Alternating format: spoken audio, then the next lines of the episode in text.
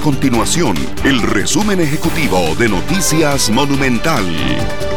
Hola, mi nombre es Fernando Muñoz y estas son las informaciones más importantes del día en Noticias Monumental. El gobierno firmó un decreto de emergencia nacional para tomar medidas que eviten la propagación del nuevo coronavirus COVID-19 en Costa Rica. Esto después de que los datos del Ministerio de Salud indicaran que se contabilizan 41 casos confirmados y 615 descartados del COVID-19.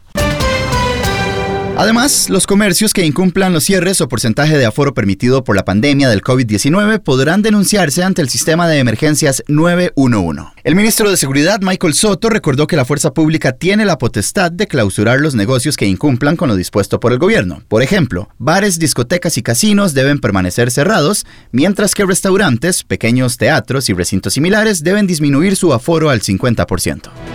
Estas y otras informaciones las puede encontrar en nuestro sitio web www.monumental.co.cr. Nuestro compromiso es mantener a Costa Rica informada.